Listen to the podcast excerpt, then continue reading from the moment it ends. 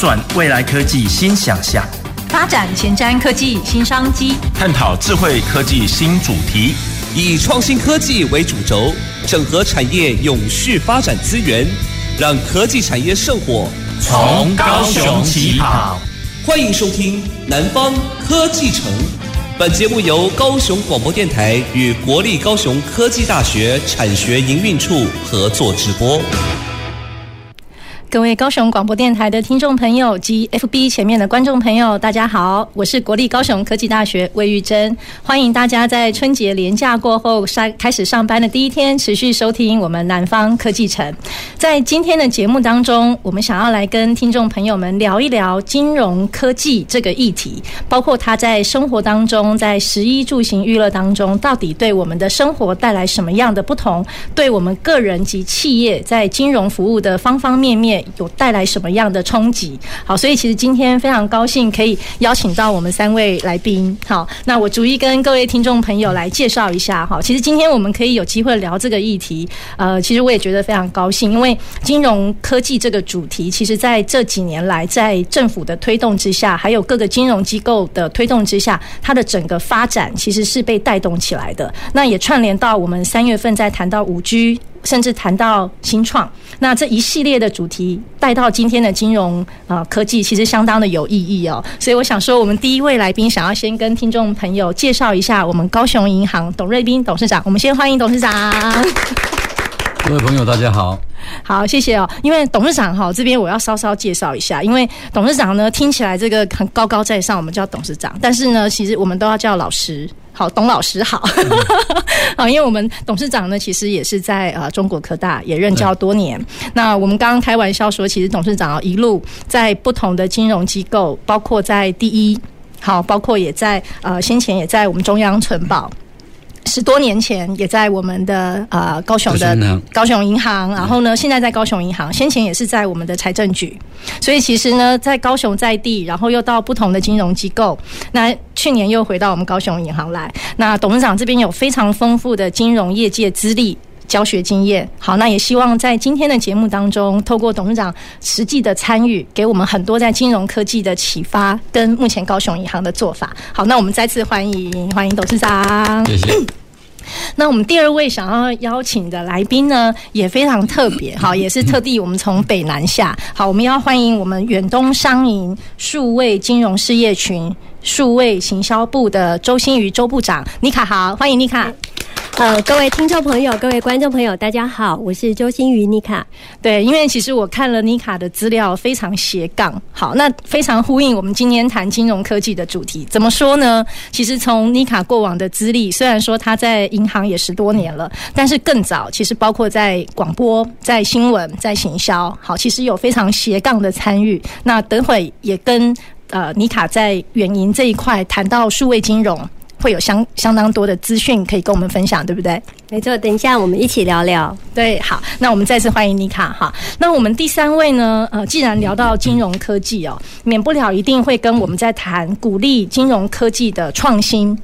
不同的创新服务，甚至呼应到政府在推动金融科技的园区，包括在台北、在高雄的制高点。所以，其实金融科技不是只有政府在推动，也不只有在金融金控当中，证券、保险跟银行。其实，我们也非常鼓励在新创不同的想法，可以解决人的需求。好，所以在这个部分，我们也要非常欢迎呃 BIC 的执行长林昌义，昌义，欢迎昌义。嗯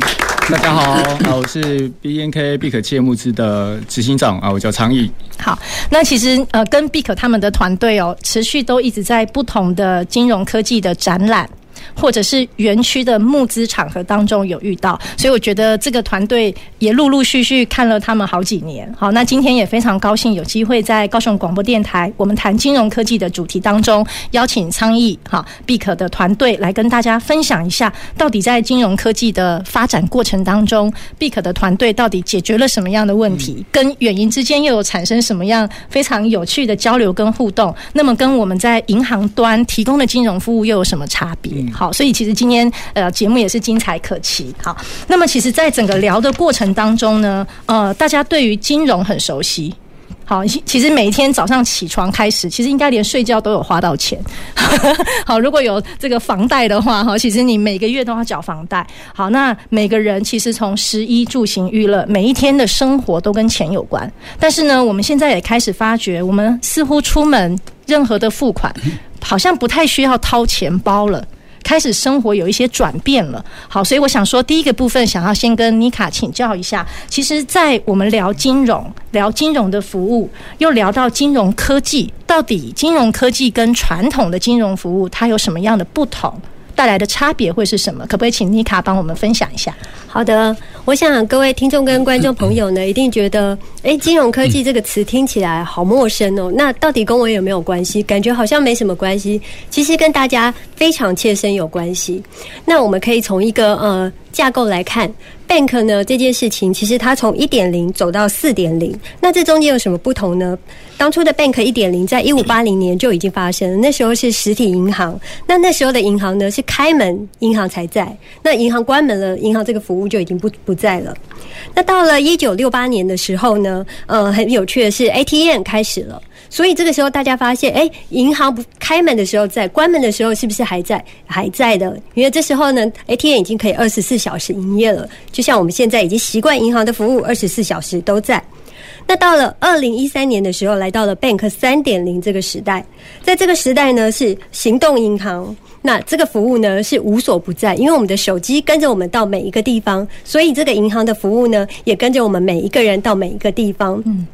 那一直到呃二零一八年的时候，来到了 Bank 四点零这个时代。那这个时代更有趣喽，他就说银行不在，但是银行又在每一个地方。大家会不会觉得好神奇哦？为什么银行不在，但是它又在每一个地方？其实呢，这是因为银行的服务它已经改变了，它已经退居幕后了，它深入在每一个场景里面。那我们可以举例，呃，其实。这个 embedded 就是砍入在任何的一个呃不同的金融场景后面呢，我们远东商银呢其实有 Banky 社群银行，那我们就跟不同的新创业者做了一个合作跟服务。举例来说呢，我们跟呃好好投资合作了一个沙盒项目，那也因为金融跟科技的结合，让这样一个沙盒在呃三月底的时候已经确认可以出沙了，那可以正式的这个 business 来营运。那另外我们跟 Beak 这边呢，它是一个 P to P 的平台。我们跟他合作之后呢，呃，我们一起把竞备市场这一块，就是支票的竞备市场 P to P 这这个市场呢，做了一个全新的商模。因此呢，整个 P to P 的市场在这一块就增加了十倍大。也就是说呢，过去所谓的合作可能是一加一等于二，一加一大于二。但是金融乘上科技，它是一个乘法，也就是 A 乘上 B 会变成 C。那这个就是。金融很有趣的地方，那我们 Banky 社群银行呢，就把呃银行这件事情呢，用到四点零的概念，我们把自己打造成一个平台。那我们退居到幕后，所以我们对客人开放。那个人开放之后呢，每一个人其实都可以变成分行经理。这大家会不会觉得很有趣？在过去的时候呢，呃，我们其实都到银行，那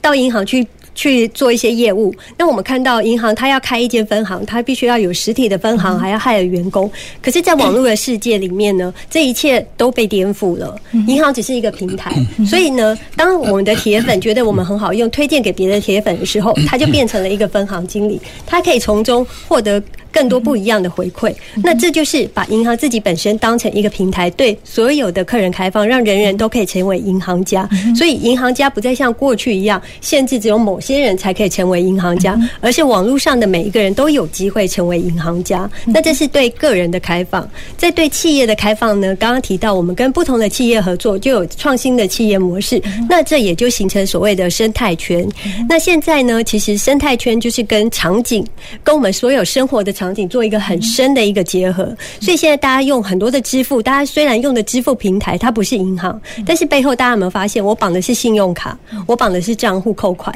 其实它还是银行，只是银行呢躲到幕后去了。所以刚刚提到 Bank 四点零呢，银行不在，但是银行又在每一个地方。哇，那既然提到这个 Bank 四点零哦，银行好像不在，银行又感觉都在哈。但我们就要先这个，在我跟 Beak 呃倡议聊之前，我也想要跟董事长这边也请教一下哈，因为其实刚刚提到说银行这个的身份转变，我想从董事长您的立场来看，应该也有更多不同的解读，能不能帮我们呼应一下呢？好，谢谢。呃，很多很多银行业把 FinTech 当做它是一个颠覆性的一个革命哈。那这所谓颠覆性的意思就是说，呃，很多的我包括我们自己的这个客户都认为说，银行目前所提供的呃，可能是譬如说它的服务太贵。啊，或者是不够普及化，或者是不够方便等等，所以呢，FinTech 基本上是针对银行目前所提供，不管是从产品也好，或者是从服务的这个角度来看的话，中间有所有不足的地方，所谓的这个痛点，所以才推出来，然后做一些改革的哈。那不过我在这里，我要必须要跟跟各位强调一点呢。就是说，银行基本上它是一个 total solution，但是呢，FinTech 呢，它基本上它只是一个 niche market。什么意思呢？就是说，你走进一家任何人走进任何一家银行，你总是可以在他所提供的服务也好，他所提供产品也好，找到你所需要的东西。但是如果你走到任何一家 FinTech 的时候，你不见得可以找到你要的东西。也就是说，它是一个针对，比如说你可能，比如说，如果这一家 FinTech 它是做 payment 的，你就只能做 payment。嗯，好，那譬如说，假如我们举一个例子好了，譬如说像街口啦，啊，或者是像像这个呃的这个，或者是像这个必可这样的品，你到必可，你不能说啊，你要帮我帮我做投资，你买不到理财商品的。嗯嗯，你到街口呢，他不能帮，他不能帮你，不能帮你做投资，他也不能做 P to P。也就是说，所有的任何一个 FinTech，它都是一个一个 niche market，它只针对特殊的群众提供特别的服务。所以我有一句说，有有一有一个形容是什么呢？就就银行来讲，我们是 something for everyone。任何人你进来，你总是可以找到你可以买的东西。是。但是如果是 niche market，如果是像 FinTech 呢，它是 one thing for someone。嗯。某些人。你会在它里面找到你要的东西，但是你不可能在里面要到你所有的东西。所以，其实从董事长刚刚的分享，我们在谈金融科技，不代表银行的角色就不见了。其实，整个银行或我们讲的金控。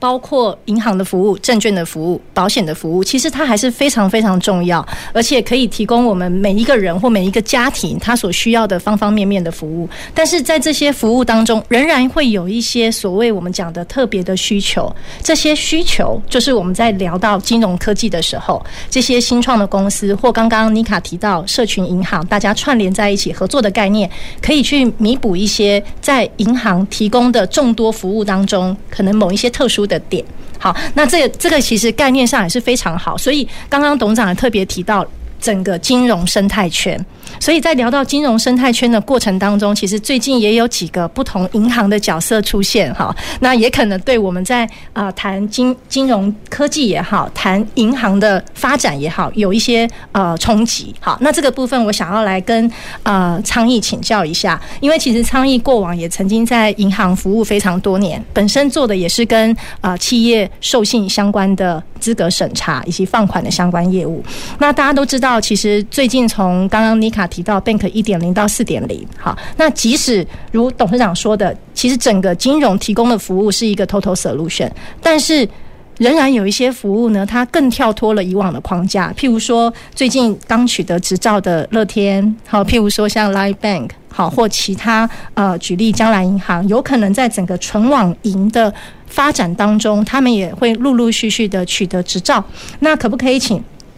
常毅也帮我们分享一下，那就你们你自己曾经在金融业，也在金融的新创，你看到这些我们讲的纯网银跟过往的银行或网络银行，他们提供的服务有什么不同？对于金融生态圈这个大环境而言，它又创造了什么契机呢？嗯。好，呃，那我我稍微诚如刚 呃妮卡跟董事长讲的，在接续，就是其实现在呃金融业要做，就有点是在场景内去做。呃，就是 FinTech 要做，就是有点在场景内去做这种需求的提供。好，譬如说，呃，场景可不可以帮我们跟听众朋友再解释一下？好，他就是呃，我举个例子好了，就是呃，当你在呃，假设你在逛网拍的时候，你现在要下一个 order，就是你想下这个订单，嗯、但是呃，你你有可能说，那现在账户余额不足了，那现在这时候银行会马上供给你这笔资金吗？可能没有办法这么容易。对，那那谁最了解你的消费习惯？那你历历史的付款的情况，谁最了解？应该是这个电商。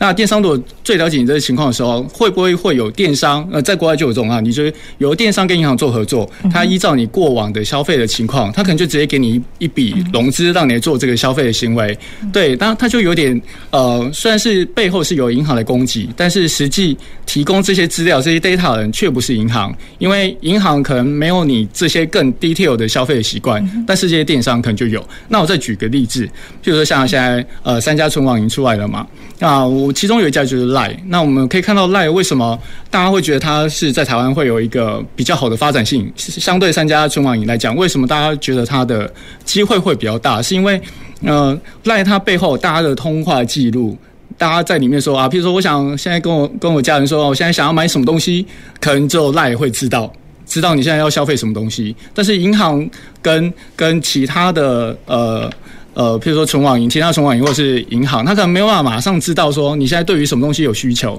他他是比较被动。但是你的通话、你的行为是在这些通讯软体上面，它是最最直接相关。所以现在我们刚刚提到，就是说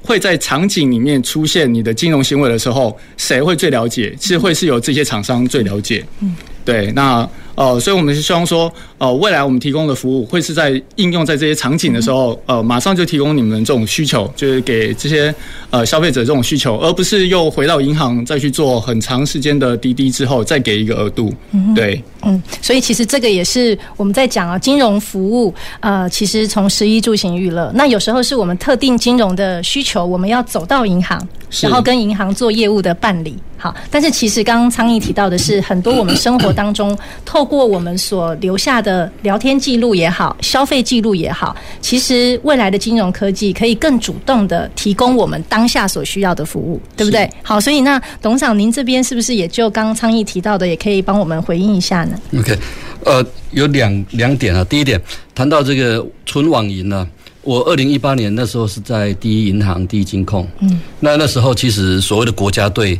就包括现在我们看到的这个中华电信、兆丰还有第一银行，其实就只有三个股东而已。那后来就是在要申请证照的前一两个月吧，那时候就就紧急就一引就退出这个国家团队，所以后来才会那么多的这个小股东进来。那那时候我退出的一个很重要原因是在于说，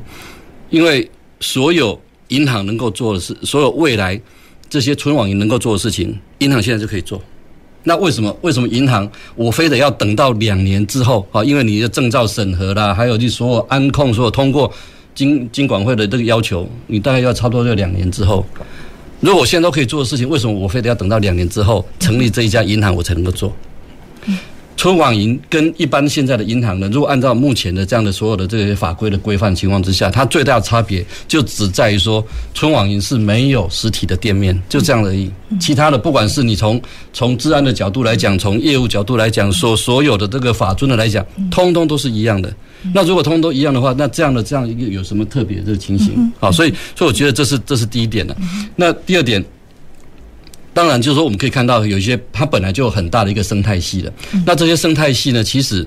就如果你要用到这个的话，这会牵涉到一个问题，就是说它的就这我们在讲交叉行销的话，就是说你这中间你必须要不同的这个金融机构，纵使是你在同一个金控底下，你要用到客户的资料，其实都是受到严格的限制的。所以将来是不是 Line 可以 Line Bank 可以那么？没有任何限制情况底下，它可以用到 Line 它这个生态圈里面的所有这些资讯，然后拿来做它的一个产品的推荐。其实这是这是有有有争议的了，不见得是那么方便。因为我们光是在金控里面，我们个别不同机构之间，我们要做交叉行销，其实就已经受到一些限制了。何况它就是在这个纯网银里面啊，所以所以我觉得是那个恐怕没有办法像一般所认为那么样的乐观了。所以当然我们在聊这个呃金融目前能够提供。的相关金融服务，第一个一定是合法合规。好，但是刚刚也提到一个沙盒的概念，就是说，假设呃未来有一些新创的或创新的，在能够符合规范的制度之下，在一个沙盒相对安全。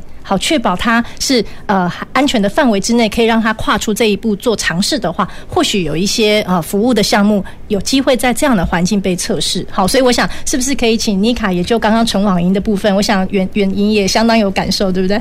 嗯，对，其实就是诚如刚刚董事长这边讲的，确实银行呃能做的纯网跟纯网银是一样的。那纯网银它是以科技的业者的这个角度呢，进入金融这个领域。那金融呢，也是要努力的往科技这一块迈进。其实我们一直在想说，我们到底要怎么来看金融科技这件事情？那以我们金融业，我们自己远东商银来说，我们会认为我们跟科技业者是一种竞合的关系，既竞争又合作。那为什么呢？因为其实。我们想要一头牛的时候，我们呃，我们想要喝牛奶的时候，我们一定要去买一头牛吗？其实不一定。透过双方的合作，其实会有更有机会在这个呃十倍数的一个时代里面呢，更快可以抢下这个市场。那呃，刚刚提到说这些纯网银呢，其实我们大家看它也是说，它背后的一些股东的资源是不是它可以来做运用？那确实没错。呃，现在呢，因为法规很多限制，我们要去突破是很困难的。但是金融科技这件事情，就是逼。或者我们要努力的想办法去做这些突破。那像我们 Banky 社群银行，其实我们运用 Bank 四点零这样的概念，其实我们在两年前推出的时候，市场确实也不太了解为什么银行会变成一个平台这样的一件事情。那中间其实不管内部的一个呃沟通跟对外客户的沟通，其实它都是一个非常长而且是困难的一个过程。但是呃，这就是一个时代的趋势。当我们确立这是一个未来的走向的时候，那我们要做的就是努力的。去突破了这些点，那把这样的一个新的商模呈现给新的客户，因为毕竟现在大家的生活跟过去有很大的不一样。过去其实我们可能呃做一些服务，就是一定人都要跑出去，但是现在有太多事情可以在手机上完成，而我们的生活已经是虚拟跟现实是同时并存的。那当你生活改变的时候，金融服务势必也会。因为这样做一个很大的改变，那尤其是跟国际接轨之后，有很多的观念都会有很大的翻转，所以我觉得其实金融科技还是蛮可以期待，只是说我们这些业者其实真的都还蛮辛苦的啦。所以讲到竞合，哈，我们刚刚在讲说竞合不是只有在我们自己台湾提供的金融服务是一种竞合，其实我们跟国际之间也是。其实像呃世界经济论坛，其实很早在二零一五年就有一份研究报告指出，其实在金融跟科技相互结合的背景之下，包括很多的金融服务，包括支付，包括存款贷款，包括风险控管、信用平等，甚至投资管理，都做了很都有可能产生很大的转变。所以，其实我们在谈一个金融生态圈的时候，也不是只有我们自己在台湾谈，其实跟国际之间的整个。相互的合作也好，或竞合也好，应该也是一个我们呃值得去关注的趋势。所以这个部分能不能请董事长也帮我们分享一下，在整个金融科技的发展历程中，或未来我们跟国际的版图或整个国际的接轨，可以有什么样的期待吗？好，呃，如果谈到 FinTech 的话，大概。可能大家印象里面，大家都会讲说，哦，中国发展的很快啊，譬如说它支付宝、余额宝啦，或者像是蚂蚁金服啦这些一系一系列下来。可是如果你看整个国际趋势的话，其实最早的话，大概都还是从英国、从美国这边开始。那我们会发现一个很奇怪现象，就是说，如果以目前的这个 FinTech 说这些，不管是支付也好，P2P lending 啊、Crowdfunding 这些，呃，所有这些 solution 呢，用的最多的，基本上大概都是比较属于经济。比较开发中的国家，或者是金融市场相对它是比较没有那么健全，或者说发展没有那么呃前进的这些国家，为什么呢？因为我刚刚跟大家提提过嘛，FinTech 它之所以产生，就是因为针对消费者啊，或者是科技业者，针对现有的银行所提供的服务不够周全、不够普及化、不够方便、不够成本成成本不够低的情况之下，所发展出来一个 solution。那这个 solution 呢，一定是针对当地的市场，是，所以你很难看到就是说。在这个当地市场，如果是有这么一个问题的时候，在其他国家市场就不见得会有同样问题，因为每个国家经济发展不一样，金融市场发展的这这个它成熟度也不一样，对，所以呢，很多情况，比如说在在中国，甚至在非洲，他们所用的这些这些 payment 的这个 solution，在台湾不见得那么流行。可是当然一定会有很多朋友在讲说，现在很流行啊，Apple Pay 很流行啊，对不对？Line Pay 很流行啊。不过我跟大家大家说明一个事实。Line Pay 现在很流行了，他已经跟外面吹说，他一年啊一个月一个月可以达到大概大概刷卡金额，他的支付金额大概是三百多亿啊，是将近四百亿左右一个月。跟你讲说那很厉害啊，可是我先跟大家报告一个数字，整个台湾一个月光是银行签信用卡签账的话，就已经将近三千亿了。嗯，然后呢，你这个 Line Pay 其实它只是替代，其实 Line Pay 后面它用的还是信用卡。嗯嗯，所以它并不是。替代银行的角色，它只是替代，因为在在整个信用卡里面呢，我们有所谓发卡行，然后有特约商店，然后有 Visa 或 Mastercard 那个清算组织，另外还有一个收单行，是。它是取代收单行角色而已，它并不是取代整个信用卡，所以所以他所有做那些交易还是要必须透过信用卡来完成，它只是。在其中一部分取代发那个收收单行收收单行这样一个角色，然后他赚取一部分的这个手续费而已。嗯嗯，所以他并不是说他他整个真正他要说啊，他能够取代的话，大概就是所谓 Nine Pay Money 那一部分。嗯，那个 nine Pay Money 一年才一个月不过才几十亿而已，非常小的一个金额。嗯哼，所以所以我们在讲的一个情况就是说，你看到 solution 很多。但是这个 solution 是不是在不同的国家它的普及化的程度，我们就必须要考量。那这普及化程度跟跟这个 solution 不见得有那么直接的关系。为什么？因为譬如说以台湾来讲，我们走到哪里都是 ATM，嗯，我们走到哪里，我们的信用卡的接受度都非常高，每一个人手上至少三五张以上的这信用卡，可能超过，对，可能都都超过了。所以，当然以目前来讲，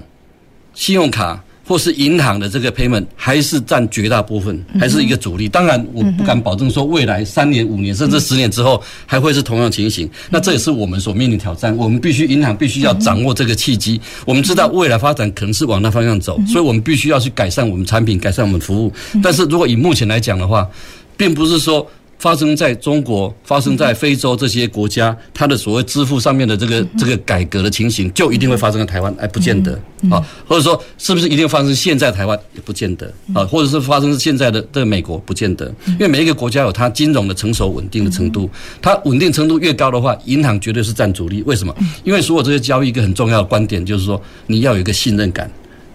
你就是要有一个信任感。对，第三方支付为什么出来？就是因为你在网络上交易，我们买方卖方你完全不认识嘛，所以你要有一个中立的机构出来。可是实际上呢，你把这个整个本质回来，银行做的就是这样的一个角色嘛。啊，所以所以我觉得说，这个其实实际上我们不要看到。看到很多国家都已经开始在发展这东西，然后认为说啊，我们这一方面很落后。没有，其实我们金融就是因为我们金融服务非常普及化，所以我们就不需要那东西。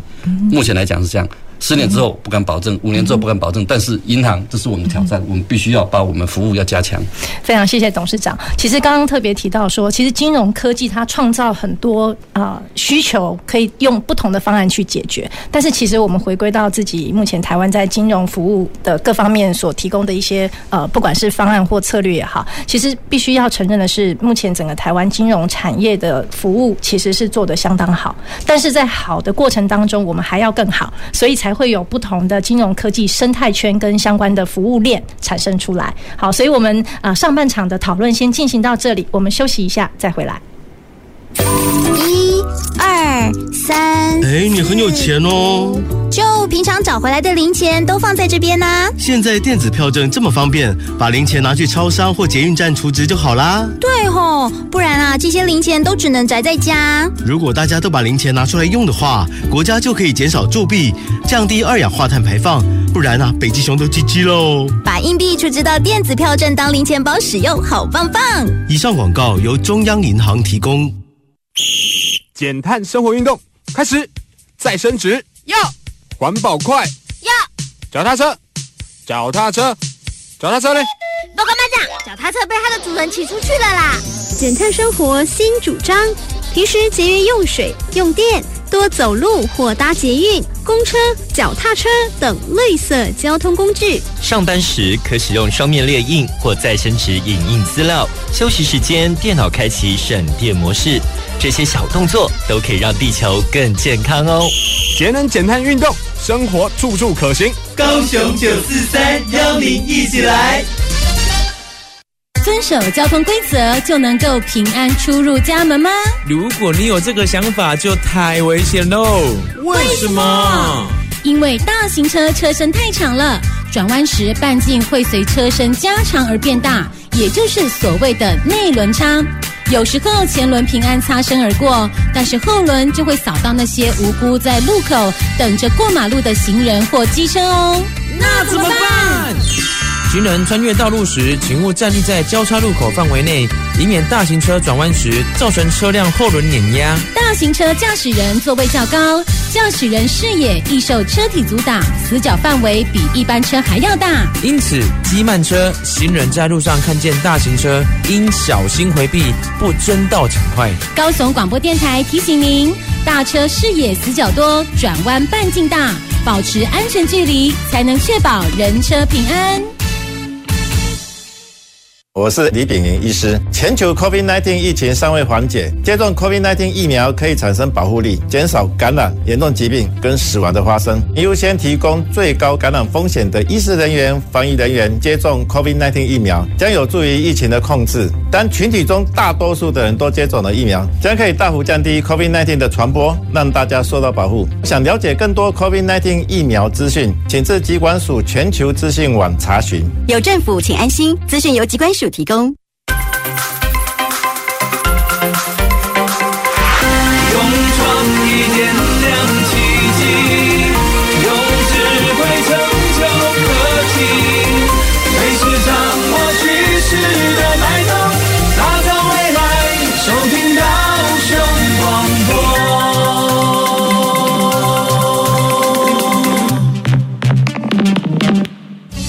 前瞻的。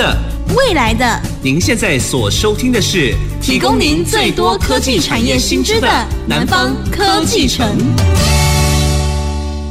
各位高雄广播电台的听众朋友及 FB 前面的观众朋友，大家好，我是国立高雄科技大学魏玉珍。今天的节目主题要跟大家聊聊金融科技在生活上面的方方面面以及相关的应用。好，所以我们在上半场的节目当中呢，透过我们高雄银行啊董瑞斌董事长，还有我们远东商银数位发展部的呃周部长妮卡，还有我们 BIC 啊我们金融科技的新创团队，好，昌毅这边跟大家聊一聊了在金融科技台湾目前的现况。在金融科技未来的发展，甚至是我们在整个金融生态圈当中，有金控、有银行、有新创，大家其实扮演的角色不太一样。好，那其实我们在讲金融呃机构，特别是银行要提供给客户的服务当中，其实不外乎是把资金提供给需要的人。可是光是怎么样把资金提供给需要的人，其实有很多不同的做法。好像刚刚苍蝇也特别聊到了，好，待会也要跟苍蝇请教。其实在，啊苍蝇他们的团队当中提供的服务，其实就某种程度去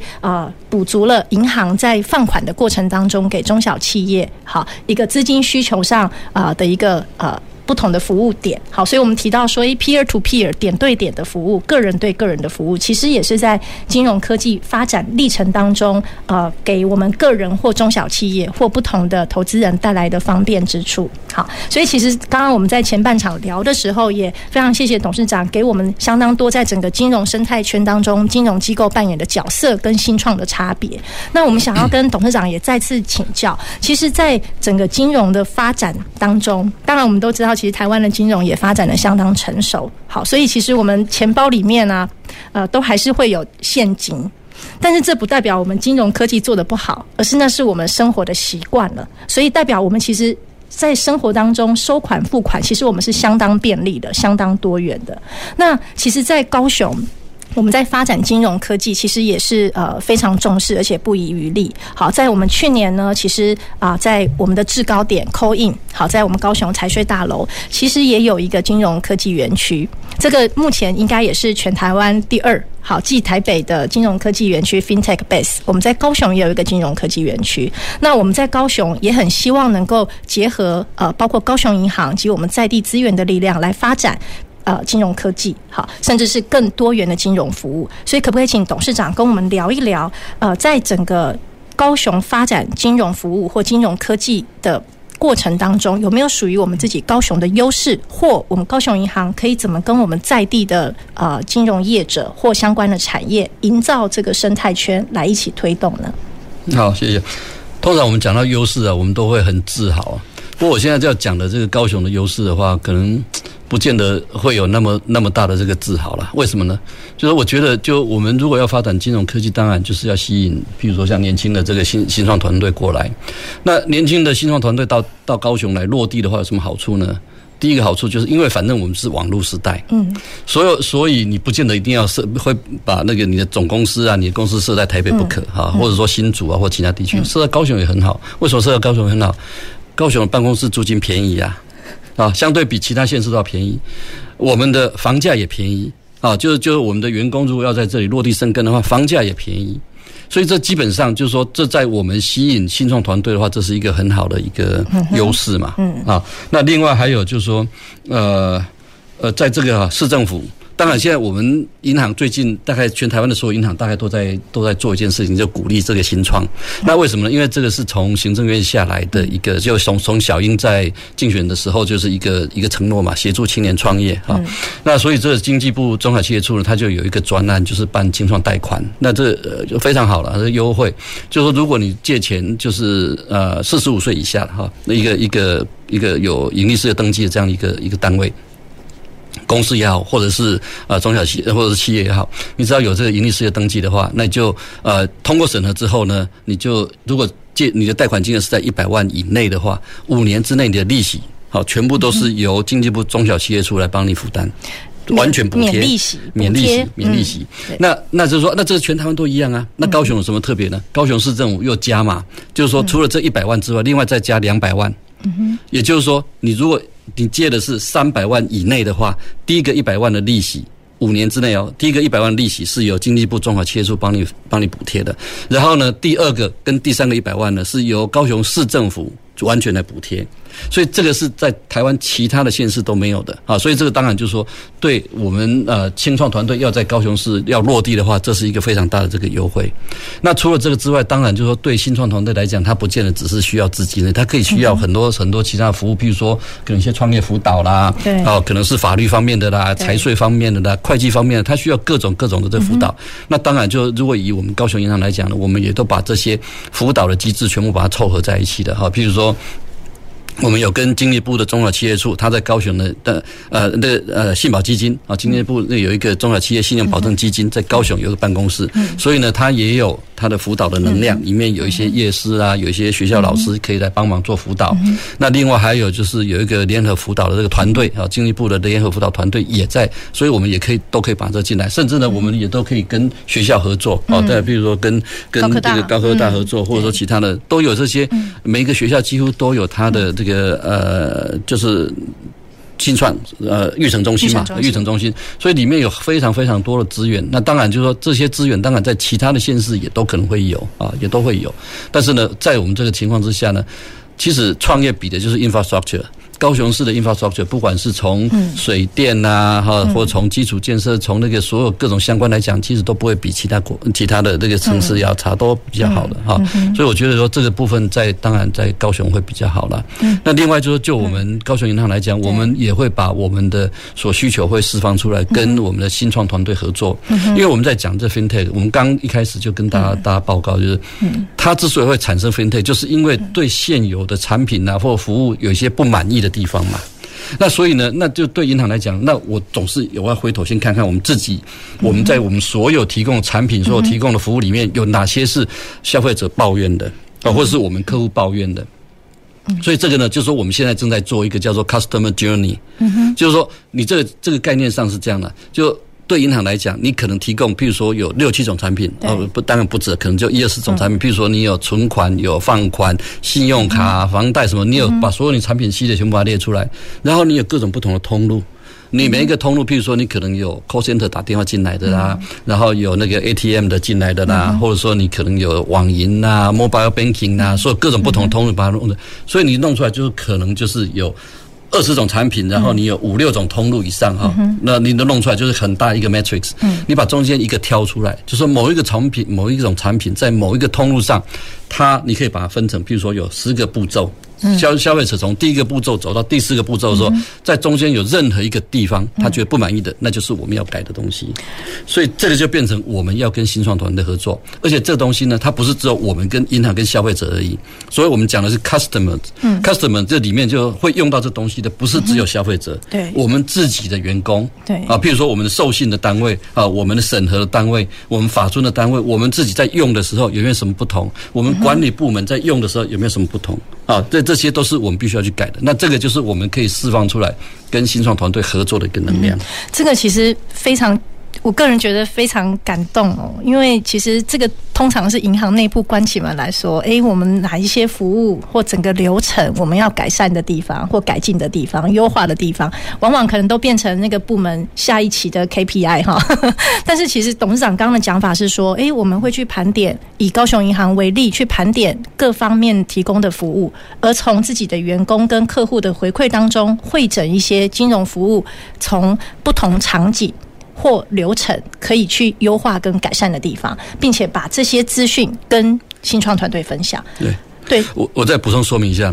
银行在经营有变跟不变的，所以变的意思就是说，我们必须要维持客户对我们的永远的这个信赖感。银行就是我们卖的只是一个，就是一个产品，就是信赖而已啊。那这时候不变。那变是什么？变就是银行，它必须要是一个学习型的一个组织。嗯，那这个就是我随时随地必须要了解客户，了解我们内部我们在使用我们这一套所有这个系统广义的这个资讯系统上面的时候，我们所面临到的在各个不同的部门、各个不同的步骤里面，我们所面临到的问题，我们怎么去改它？那这个变成就是我们自我学习。那当然就是我们很可能以往做法大概就是说，我们就找一个啊，比如说 IBM 啦或 Accenture 这种大的这些这些这个啊这个 advisor 来来帮我们的。做这个评估，但做这个评估一个最大麻烦就是说他。对你这个单位不熟，他对你文化不熟，嗯、他也不晓得你到底有什么样的能量，嗯、所以回头还是要问你说你觉得怎么怎么？那呃不如自己来做就好了。嗯，好，所以所以现在我们正在做这个东西，我们基本上都已经盘点出来了，不管是就各个通路别、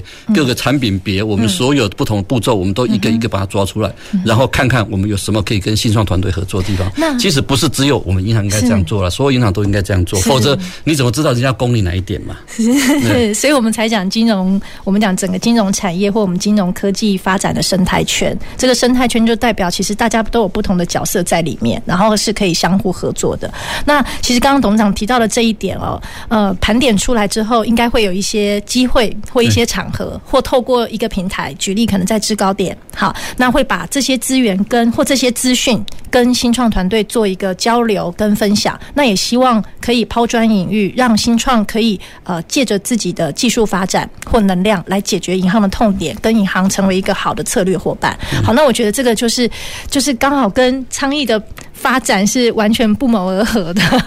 好，那当然这个部分也会跟尼卡呃在远银好有一个 Banky 的社群银行，其实也是在解决这个痛点。好，所以其实呃在呃我们跟呃在请教尼卡之前，我想也要跟昌毅聊一下，因为其实，在金融科技的产业当中。会这么勇敢的有新创踏入，真的要先给这个勇气拍拍手。好，因为金融业的进入门槛是存在的，不像一般的新创，所以其实要跨入金融科技，为什么刚刚提到沙盒？好，就是说在一个相对合法而且安全的环境里面，让新创去做各式各样服务的测试，而且跟银行的资讯或资源去做对接。好，所以其实这个在昌毅他们的团队里面就走过这样的历程，所以是不是可以请昌毅跟我们聊一下？好，自己本身原先在银行，而且服务很多年。好，当初是遇到一个什么样切身的，我们讲场景。或者是金融服务上面的一个痛点而出来创了这个公司，那又怎么跟我们银行之间取得一个策略合作跟相互合作的一个氛围？好，嗯，是因为我早期也都是在银行服务，那我在台湾经营其实有几年的法金授信的经验。那在那时候，其实我们碰到了一些问题，是我们无法去协助中小企业可以快速取得资金的管道。嗯，好，那我举个例子好了，就是呃，我们当初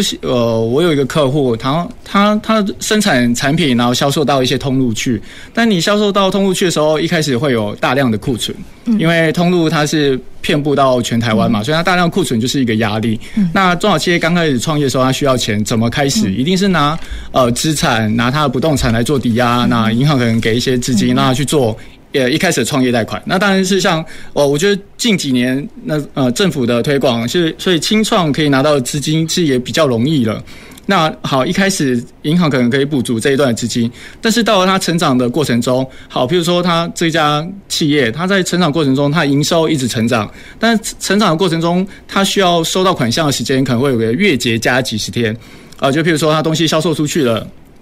到这些通路把呃把账款付给他，可能已经是两个月过后的事情了，但是这厂商他需要再继续的补。铺货到这个通路里面去，就会造成它的资金周转不 OK。所以银行虽然是先补足了一开始的创业，但是它在成长过程中，它每一段的成长都需要新的资金补补补进去，它的营运需要。但是银行可能没办法这么快速去支应它的需求啊。譬如说，这个客户他他呃当初销售到家乐福之后，那家乐福给了他一个账期，一个账款大概是六十天，但是他来银行找我说，呃，可不可以把这应收账款可以？啊，变现，那可以应付下一期的库存再再进仓。那但是那时候我们在评估的时候碰了碰到两个问题。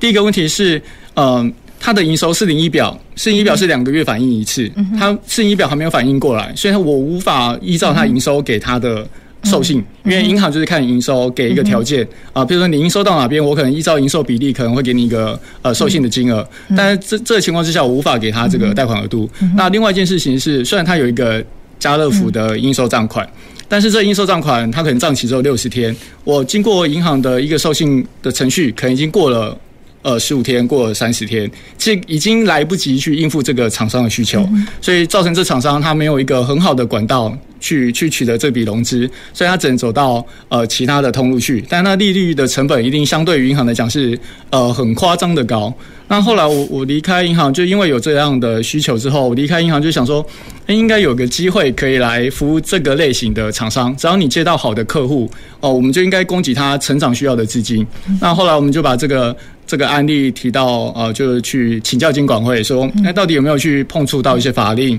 啊，因为我们我们自己也没有这些钱来借给这些中小企业，所以我们是透过 P to P lending 的模式，是去集合大众的资金。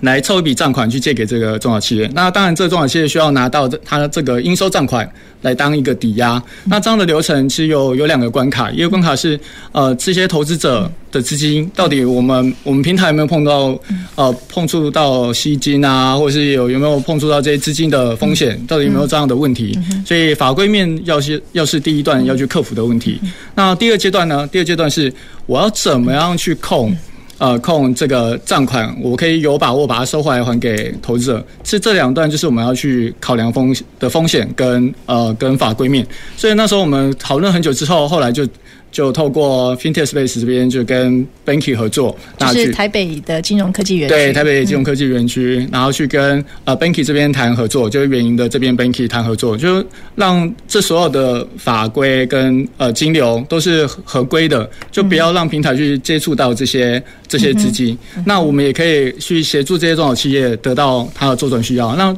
因为为什么银行无法去补足这一段呢？有时候是金额太小，因为假设它只需要个几十万，因为中小企业常常需要的金额并没有到很大，说不定就只有几十万的金额。那另外一个就是账期太短，它可能这个需求只有呃只有一个月两个月。这种这种需求的时间点，那银行的一个授信准则，它它还是要有一个流程要跑，所以它没有办法快速支应这样的资金需求，所以台湾才会有一些租赁业者出来，然后租赁业者也可以做到很大规模，就是因为有部分是银行无法快速去去协助的部分，对，所以我们才会出来创这个业。对。那刚刚提到说，其实呃，这个讲到 P to P 哦，好，我想这个董事长应该对这个部分也相当有感受，因为其实我们虽然讲说银行扮演的角色是把资金提供给需要的人，可是呢，不见得是能够把个人跟个人给串联在一起，或者是把这个平台给串联好。所以，那就 P to P 的部分，能不能就董事长您过往的经历或这个业务的面向跟大家分享一下？好，其实银行的 business model 很简单，就是我们。呃，把一般投资或者说一般存款大众的钱吸收进来之后呢，汇整好，然后转手我们再贷放出去啊，我们就赚中间的这个差额。当然，我们要负担的就是所谓这个信用风险，就就万一倒账的话，我们银行要赔嘛，对不对？那这这样的话，就基本上我们把它叫做这是间接金融，也就是说，存款人跟跟那个放款人，他们根本不知道，比如你存的钱在这银行里面，你不晓得你钱跑到借给谁的，哈，这就是所谓间接金融。那 P to P 呢，就是所谓 peer to peer，就是个人的，你。它它是一个平台，这个平台意思就是说，那我在这边呢，我会有两群人，一群呢就是我要借钱的，嗯啊，那一群呢就是我把钱借出去，就所谓的投资人。嗯、然后呢，这个平台基本上它就是扮扮演平台角色，也就是说，它不是从这边把钱吸收进来之后，然后再借给这个就是就企业界，不是这样子做，而是说，它把它放在这个这个平台上面，然后让它自己去做媒合。嗯，啊，那这样的话就等于是个人跟个人之间，或者个人跟企业之间的一个做法。基本上它只是一个平台，所以它只负责提供资讯跟媒合角色，而不是说它中间就是有这个资金。所以这个我们把它叫做它就是直接金融的方式啊。嗯哼，所以其实，在高雄银行，就绝大多数的银行，我们提供的是间接都是间接金融。那像 BIC 好苍蝇你们的团队 BZNK 提供的就是一种直接金融的服务。但是呢，其实这当中都还是有非常多呃，跟金融我们讲说呃，虽然说这个点对点好，个直接的金融听起来很简单，但是整个流程好，包括你怎么样合法合规去做媒合，包括怎么样去扮演中间信用平等的角色，其实这个也是。在新创过程里面非常关键的，所以这也是为什么会在金融科技园区有一个监理沙盒，先确认，哎，这个其实是呃没有任何的处罚疑虑，然后呢，整个流程是没有问题的，所以才出来，对不对？嗯、对，OK，好，那其实在这个部分，其实刚刚也聊了很多哈，所以其实也想要再跟妮卡这边也请教一下，其实呃远银其实蛮特别的，好，刚刚。间接金融、直接金融，可是其实远银蛮像一个，我不知道这样形容恰不恰当哈。就我们讲说，企业内部又创了一个部门，但是呢，这个部门又不是只只连接自己企业跨单位，而是又把新创串联在一起。好，那其实在这个发展里面，对整个台湾在推动金融科技产业，其实远银也算一个创举。好，那可不可以就过往的经历或台湾在推动未来金融科技会面对的挑战，也帮我们分享一下？好的，就是呃，金融科技确实要面对蛮多的挑战。像呃，我们以我们 Banky 社群银行为例的时候，其实我们是有二十三项专利，是一个。算是全球目前也没有这样的商业模式，我们是一个蛮创新的。所以当我们呃曾经参加新加坡全球的一个金融科技展的时候，其实我们就会发现，国外他们会觉得这样的商模很新鲜，那也觉得呃甚至有人想要买我们。其实他们会觉得说，哎，这个商模是很有趣的。可是所以他们想要买的不是其中一个新创，是想要买对，想要把我们公司买起来。对，那但是呃，待会回到国内的时候，这个模式是比较新的，那大家接受度可能。就需要时间，需要被教育。所以我们在看整个金融科技发展的时候呢，其实它面对了很多的挑战。那我们觉得它有三个很重要的挑战。那这三个我们呃所俗称就是变变变。那第一个呃虽然有点不太好听，但是它确实就是改变的变。第一个是时代是十倍数的变。嗯，那因为是数位时代，它是全球一起在运转，所以它的变化是非常快的。那我们金融业呢，其实确实是比较庞大，就好像大象要转身，就是有时候因为它变得太快，当你转到那个方向点的时候，可能它的趋势又转到另一个方向，那你可能又要再再转过去，那它就需要时间。那以科技业者来说呢，他们还是很年轻，他就是像年轻人一样。但年轻人呢，他就是比较少经验，那也比较少人信赖你。所以呢，在这一块的时候，他们呢也会比较辛苦。那让他们的商模呢能够落地是比较难的。所以就是我们 Banky 社群啊，希望呢我们自己是一个 open 的一个大平台。那我们可以跟个人合作，也可以跟企业合作，跟这些新创合作。因为只有用这样的方式，每一个人发挥自己所擅长的地方的结合，他才可以应应这个世界。在快速的变化，我们刚刚提到 Bank 一点零、二点零、三点零、四点零，大家知道这中间花了多久的时间吗？当 Bank 一点零走到二点零的时候，花了四百年；当二点零走到三点零的时候，花了四十年；到三点零走到四点零的时候，只花了四年多。那大家有没有觉得这个才就真的是十倍数的在一个运转？嗯，所以，呃，我觉得这是第一个。嗯，很容易变的地方。第二个是法规是不是能够跟得上这个速度的改变？那这也是对金融科技业者跟对金融业者都是一个很大的挑战，因为我们面对的挑战不会是只有我们自己国内而已，我们还要面对世界的挑战。那第三个呢，就是人才他思维有没有改变？嗯，所以这三个变其实都很重要，尤其是现在金融科技它是一个全新的一个领域，那同时要具有两个专长的人才，其实真的是不容易获得。那有时候你是具有一一块的专长，其实也非常的棒，但是你有没有一个创新的思维？你有没有想要改变的思维？那能不能随时学习，然后做出新的东西？这个样的思维，其实这也是我觉得在金融科技这一块一个很大的挑战。所以呢，可我们可以说金融科技唯一。不变的就是变这件事情。OK，所以其实呃，刚好妮卡聊到最后一个呃变，好，就是要一直持续的变下去。但是呢，在这个变化的过程里面，呃，唯一不变的还是人的参与。好，所以我们在这边，我们坐在这里，我们不只是聊整个金融业的发展，我们也在聊金融科技的未来性。所以，其实拉回到整个金融圈当中，金融生态圈，其实人才也是我们非常非常关注的。好，那当然就学校的立场，我们也非常。专注在金融人才的培育、金融科技人才的培育、金融跟资讯跨域的培育，那可不可以也就金融人才的培育部分，请董事长也帮我们就银行端，好，不管是对于跟学校的合作或企业内部、银行内部在人才培育或跨域人才的培育，跟我们分享一下。好，谢谢。呃，我不管以前在在第一金控，或者是在第一银行，或现在在高雄银行，我都。看到一个情况了，就是说，从关谷银行的角度来看的话，大概我们面临到两个人才上面有两个两个老化的现象。第一个是我们从业人员呢，平均平均的年龄都很老啊，大概都已经四十几岁了，四十五岁了啊，好好资深吧。这这是第一个第一个危机。那第二个危机是什么？第二个危机就是我们的客户呢也很老啊，也很资深了。嗯，就是说，就是就是说，呃。在一般的关谷银行来讲，哈，泛关谷银行来讲的话，我们比较难去吸引比较年轻的客户，可能是给大家的印象都是就是老银行嘛，爸爸的银行、阿公的银行，信任建立的有信任，但但是呢，就是我们不管在行销上面，或是或在其他的这产品推出上面，大概就没有办法做的很生动活泼，能够吸引到年轻人，所以这是我们的这个情况。所以我一直跟我们同事讲说，第一个我们要打破这样的一个限制嘛，哈。那很多银行的做法就是说，他可能这。包括民营银行，但是就是在这个原来的银行品牌，我另外再再立一个小的品牌出来，好，那这个通常就是变成是有大品牌跟小品牌这样，或者新品牌跟老品牌这样的一个差别。嗯。那就老银行来讲呢，我们就当然就只好就是赶快想办法要新聘这个人进来啊、嗯。那另外一个就是说，在这个人员招聘上，我觉得其实不是只有人员招聘而已啦。就譬如说我以前不管是在北捷哈，在在台北捷运公司也好，或者在第一金控也好，或或者在现在，我们都希望就是说，我们先盘点一下，类似像我们刚刚讲 customer journey 这样子，我先盘点一下我需要是哪些啊需要外界的帮助的，那我就把它全部列出来，然后呢，我回头来找学校。嗯，因为学校学校呢，最近做了很多的事情，尤其在教育部，它有很多的计划是可以学校跟产业之间结合，就所谓这产学合作。那就譬如说我们讲一个，就所谓生根。是啊，那那生根什么意思？生根就是说，呃我们从学校就譬如说借一位教授也好，副教授也好，就到到我们企业来服务。那半年。